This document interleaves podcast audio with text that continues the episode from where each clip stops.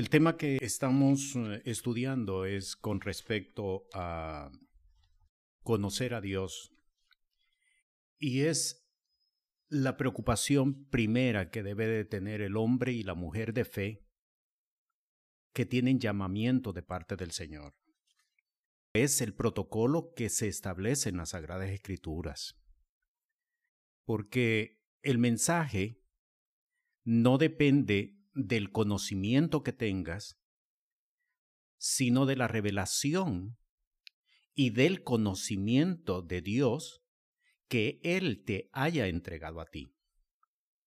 No es el conocimiento humano, lo puedes ver en Mateo capítulo 16, versículo 16 y 17 en adelante, cuando Jesús le dice a Pedro, Bienaventurado tú, Simón, hijo de Jonás, porque no te lo reveló carne ni sangre, sino mi Padre que está en los cielos.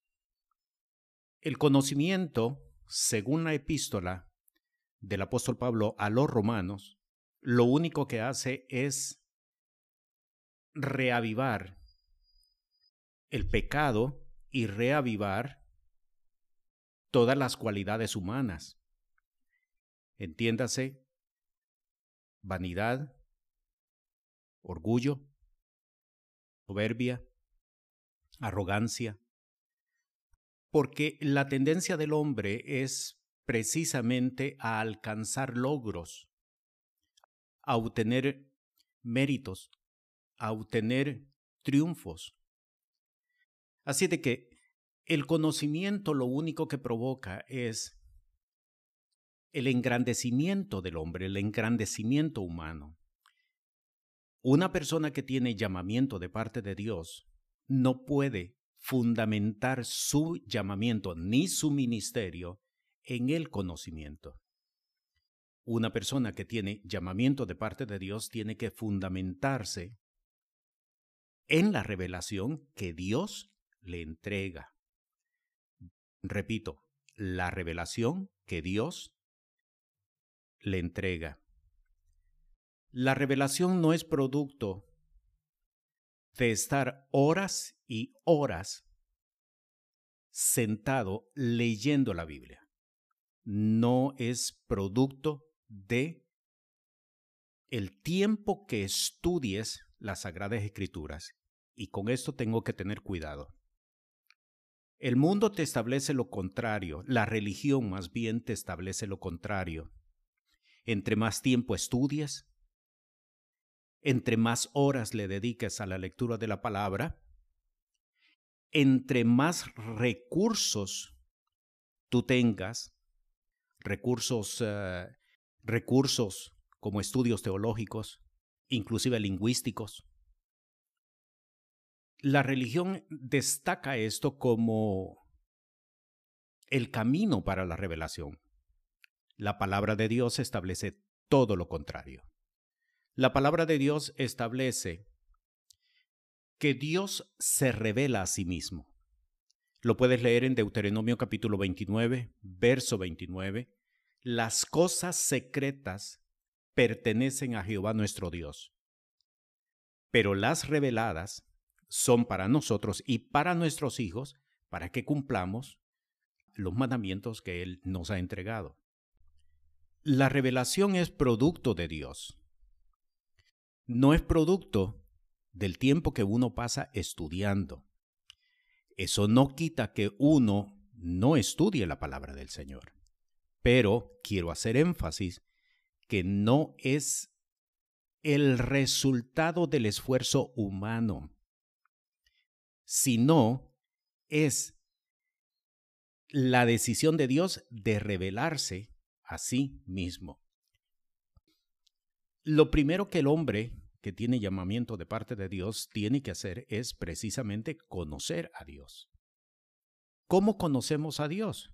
Conocemos a Dios no solamente por las sagradas escrituras, pero es lo más accesible que nosotros tenemos. Pero Dios no se revela a sí mismo solamente por las sagradas escrituras. Dios se revela a través de inclusive situaciones, circunstancias, a través de las cosas que tenemos a nuestro alrededor, se revela de distintas formas. ¿Qué es lo que tiene que hacer el hombre para que Dios se revele? Es precisamente disponerte, eso es todo.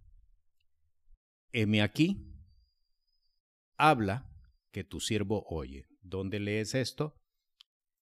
En el primer libro de Samuel, cuando Dios se le reveló a, a Samuel, lees en el capítulo 3, versículo 7, y Samuel no había conocido aún a Jehová, ni la palabra de Jehová le había sido revelada. Pero cuando Dios dispuso revelarse, el muchacho lo único que dijo fue, heme aquí, habla, que tu siervo oye. Y eso es todo lo que Dios demanda. En Isaías, cuando Dios pregunta, ¿quién irá por nosotros? ¿A quién enviaré? Isaías responde, heme aquí, envíame a mí.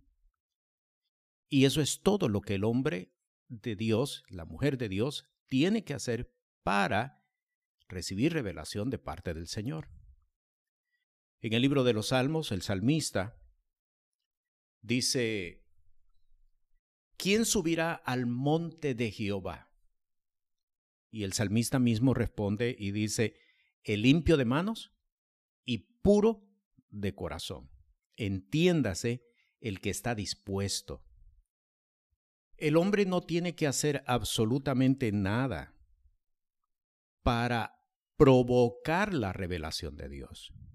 Es Dios quien decide revelarse. La disposición del hombre es lo único que Dios está demandando. Así es que cuando hablamos de conocer a Dios, tenemos que entender también acerca de estar en la presencia del Señor. ¿Qué significa estar en la presencia del Señor? La religión ha establecido que estar en la presencia del Señor es el tiempo que pasas o de rodillas o leyendo las Sagradas Escrituras.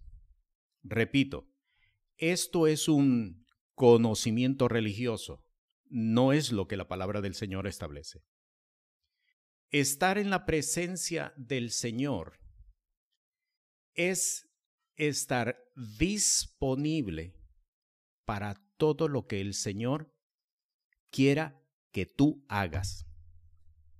Y te lo repito, estar en la presencia del Señor es estar disponible para hacer todo lo que el Señor te pida que hagas.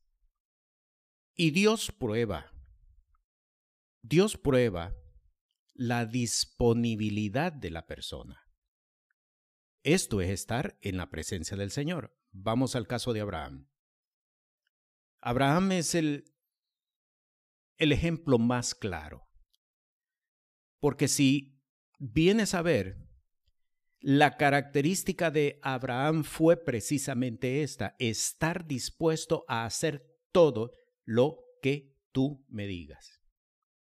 Está en una tierra bien al norte de la tierra de Canaán y Dios le dice, sal de tu tierra y de tu parentela a la tierra que te mostraré. Y en el relato, que es fiel a lo que realmente sucedió, notas que Abraham no replicó, no puso objeciones, no se excusó, sino que sin conocer la tierra, estuvo dispuesto para salir y dirigirse a, ese lugar. Eso es estar en la presencia de Dios.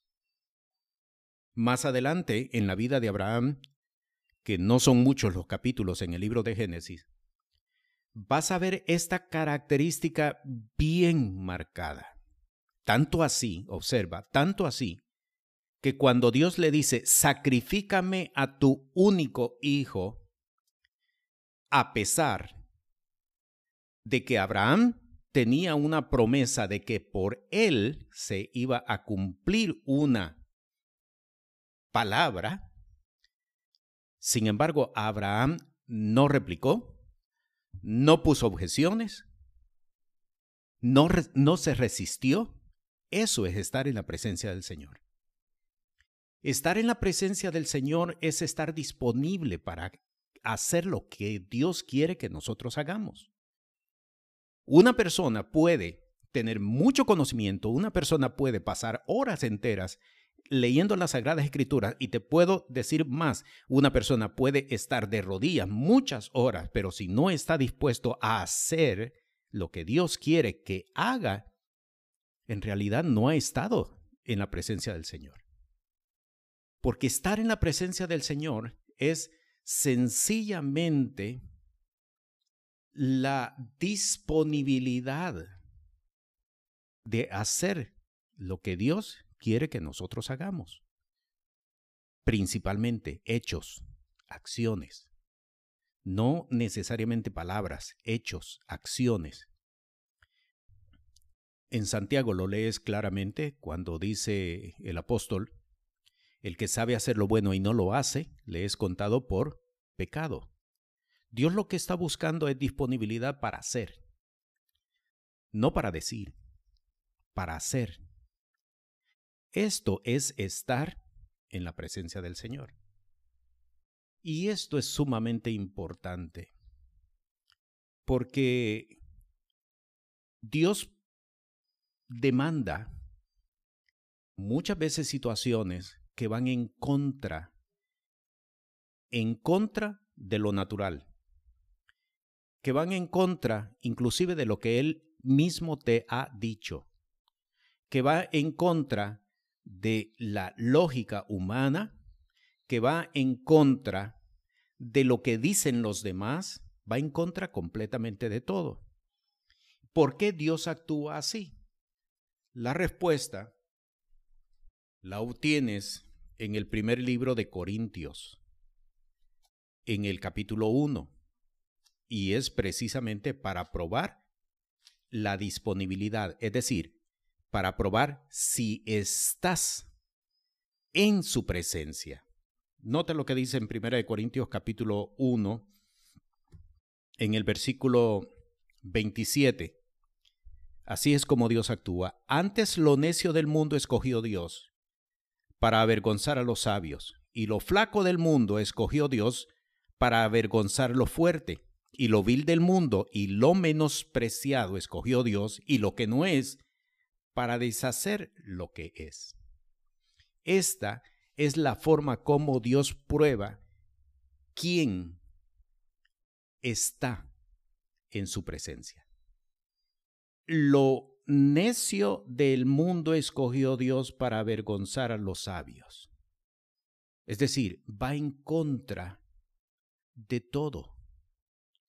En contra de la lógica humana, en contra inclusive, como en el caso de Abraham, en contra de lo que él mismo le había dicho, porque le, le dijo, en él te será llamada descendencia.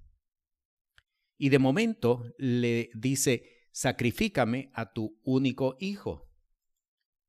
En Hebreos capítulo 11, versículo 19, hablando acerca de Abraham con respecto a esta situación, dice, pensando que aún de los muertos es Dios poderoso para levantar, de donde también le volvió a recibir por figura. Estar delante de la presencia de Dios es estar dispuesto a hacer lo que Él te pide no lo que a la persona se le ocurre, no lo que a la persona le viene al pensamiento hacer, es lo que Dios te pide.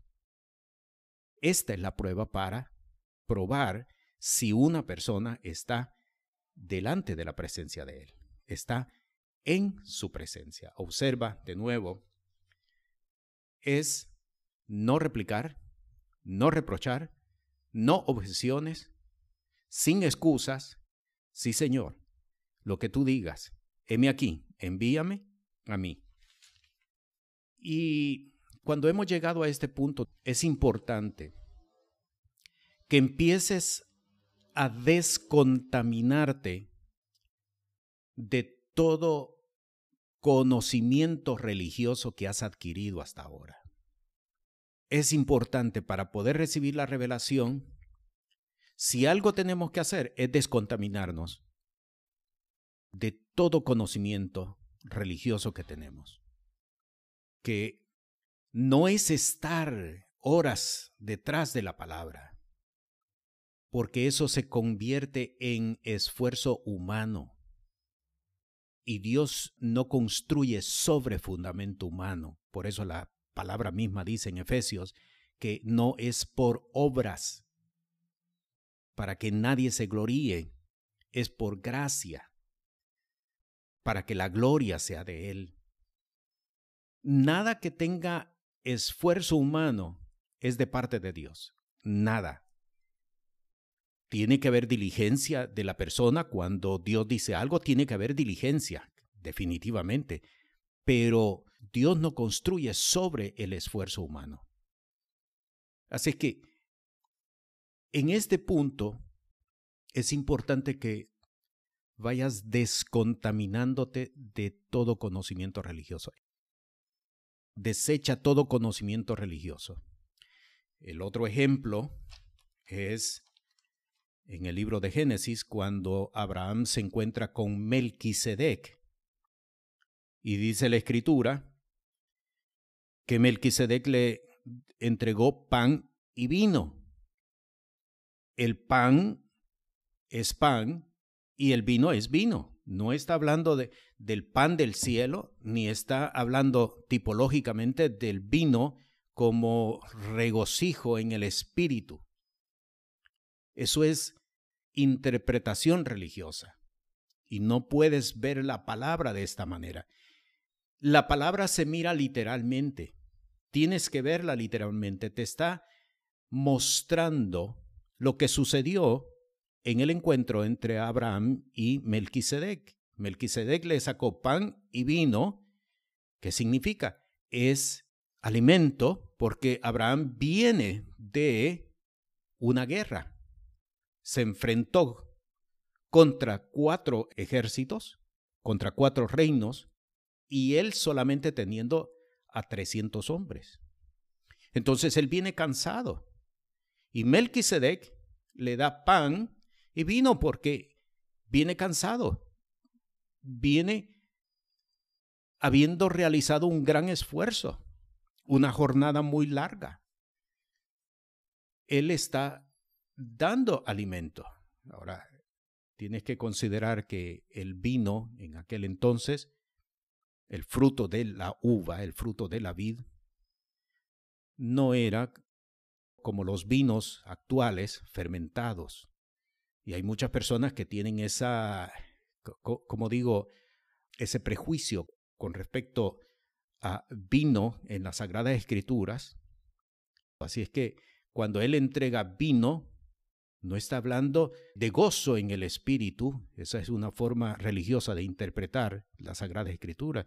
Le entregó pan y vino para precisamente fortalecer a un hombre que venía de, de la guerra. ¿Cómo conocemos a Dios? A quien no conocemos. El Señor Jesús le dijo a Tomás, una semana después de que él había resucitado, mira, Tomás, mis manos, mis pies, mi costado, mete tu dedo y mira que un espíritu no tiene carne y huesos como yo tengo. Y Tomás inmediatamente le dice, Señor mío, Dios mío. Jesús establece la siguiente declaración. Bienaventurado los que sin ver creyeron. Con Dios no tenemos necesidad de verlo como para conocerlo. Se conoce por su forma de ser. Cuando tú vas a las Sagradas Escrituras, miras cómo Dios actúa. Y así es como aprendes a conocer a Dios. Por ejemplo, en el libro de Jonás, para ponerte un caso, Cuando Jonás ha proclamado por espacio de tres días y no sucedió lo que el Señor le dijo, de aquí a cuarenta días Nínive será destruido, Jonás se molesta y dice algo, ¿no era esto lo que yo decía cuando huí para Tarsis? Que yo sabía que tú eres un Dios clemente, que tú eres un Dios misericordioso. Eso es conocer a Dios. Conocemos a Dios por la forma como Él actúa. A eso Dios nos ha llamado. Por eso en el libro del profeta Jeremías dice claramente, alabes en esto el que se hubiere de alabar, en entenderme y conocerme que yo soy Jehová, que hago justicia, juicio y misericordia. Conocer a Dios significa entender cómo Él actúa. Dios es misericordioso, Dios es amor, Dios es castigador, Dios es juicio. Esto es entender a Dios. No es ver las características como si se tratase de una persona humana, no es ver sus características, no es ver sus rasgos, no es eso. Es entender cómo Él actúa. Por eso en las parábolas que Jesús presentó de aquellos que el amo les entregó talento, dinero, cuando llegó el último al que le habían dado un denario, el amo le reprochó porque le dijo, sabías que era hombre recio, que cosecho donde no sembré. Por lo tanto, hubieras dado mi dinero a los banqueros, para que viniendo yo obtuviera rédito por mi dinero. Eso es conocer a Dios, cómo Él actúa, cómo Él piensa, qué es lo que busca, qué es lo que Él quiere que nosotros hagamos. Esto es conocer a Dios. Y es a lo que Dios nos ha llamado. Revelación tiene que ver con promesas. Y aquí quiero que, que hagas una diferencia, porque en el ambiente religioso se destaca muchísimo de que Dios da promesas. Y repito, esto en el ambiente religioso. Las promesas son revelación, porque toda palabra que sale de la boca de Dios es promesa porque Dios no es hombre para que mienta ni hijo de hombre para que se arrepienta. Por lo tanto, cuando Dios habla, Él establece promesas por su palabra.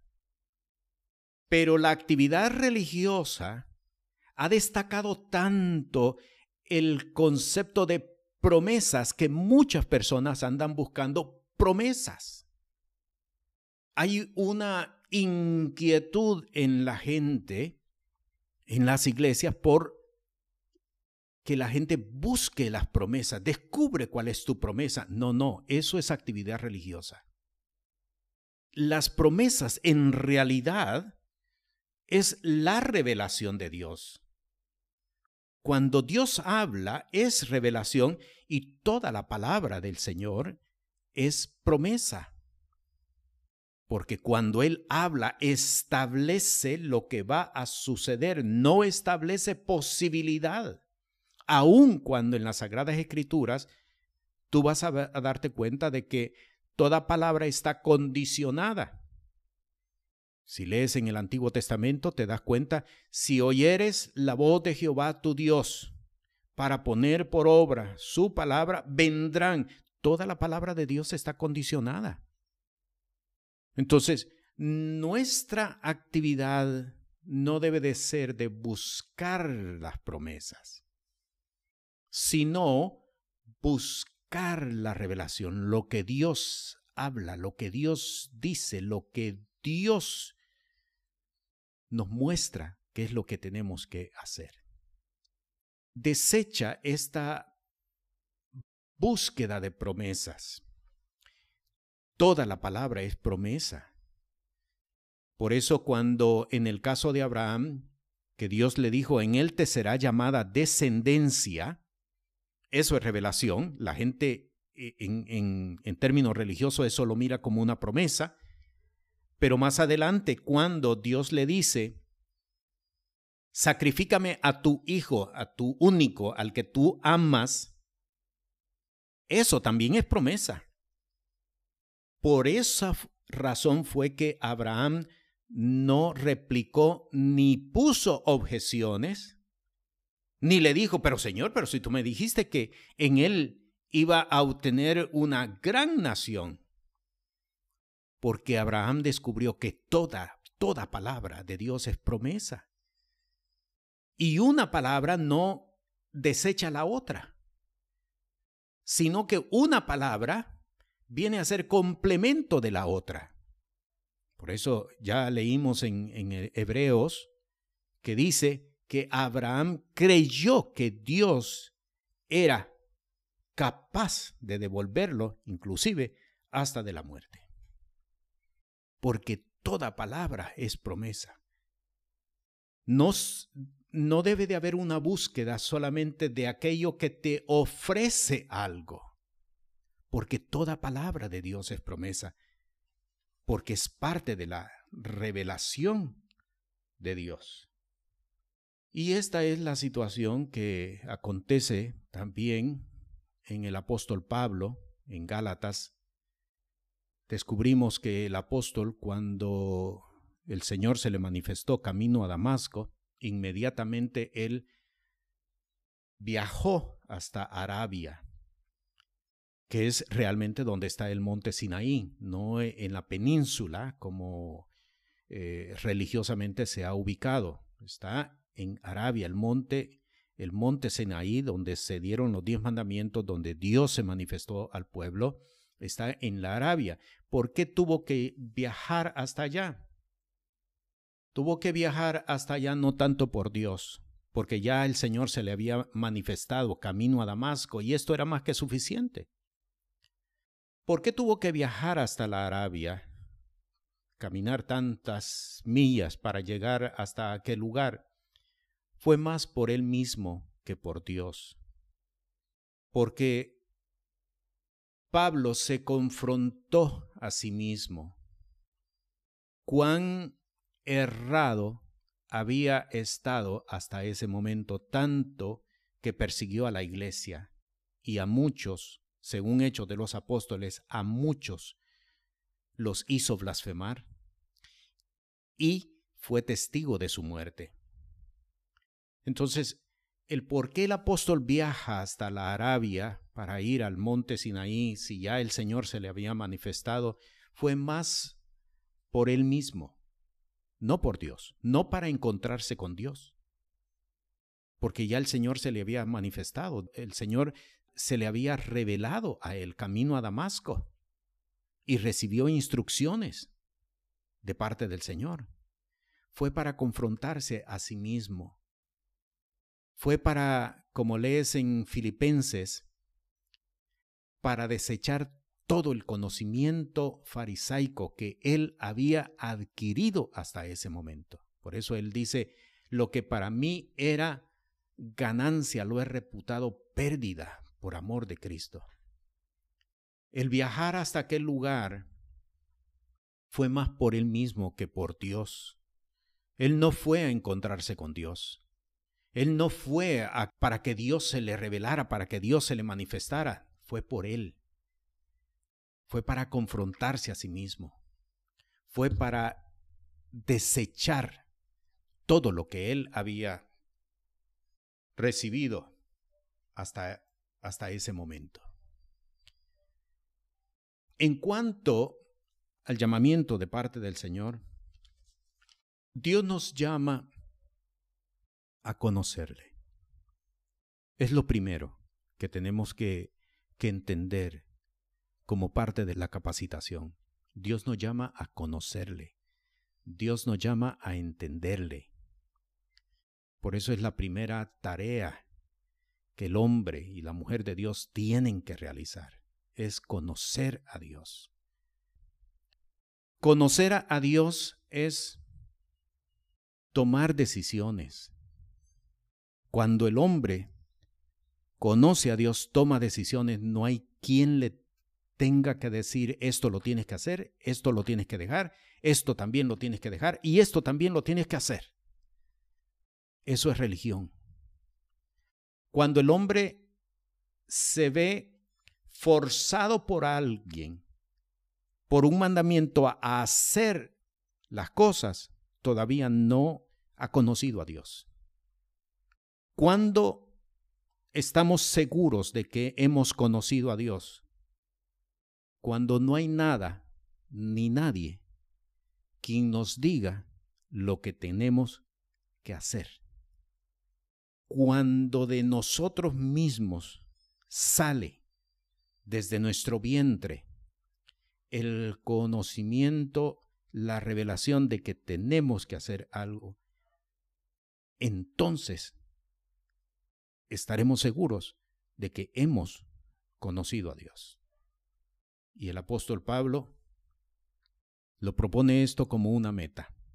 Si lees en Efesios, primer capítulo, el apóstol dice en el versículo 18, alumbrando los ojos de vuestro entendimiento para que sepáis cuál sea la esperanza de su vocación y cuáles las riquezas de la gloria de su herencia en los santos, y cuál aquella supereminente grandeza de su poder para con nosotros los que creemos, por la operación de la potencia de su fortaleza. Y más adelante en la misma epístola, él dice, hasta que todos lleguemos a la unidad de la fe, al conocimiento del varón perfecto. Este es la esperanza de la vocación. Conocer, estar en su presencia. Heme aquí, envíame a mí. Estoy dispuesto a hacer todo. ¿Todo? Sí, todo. Todo.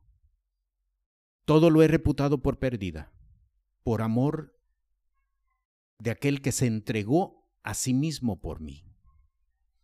Esto es estar en la presencia del Señor. La paz del Señor contigo.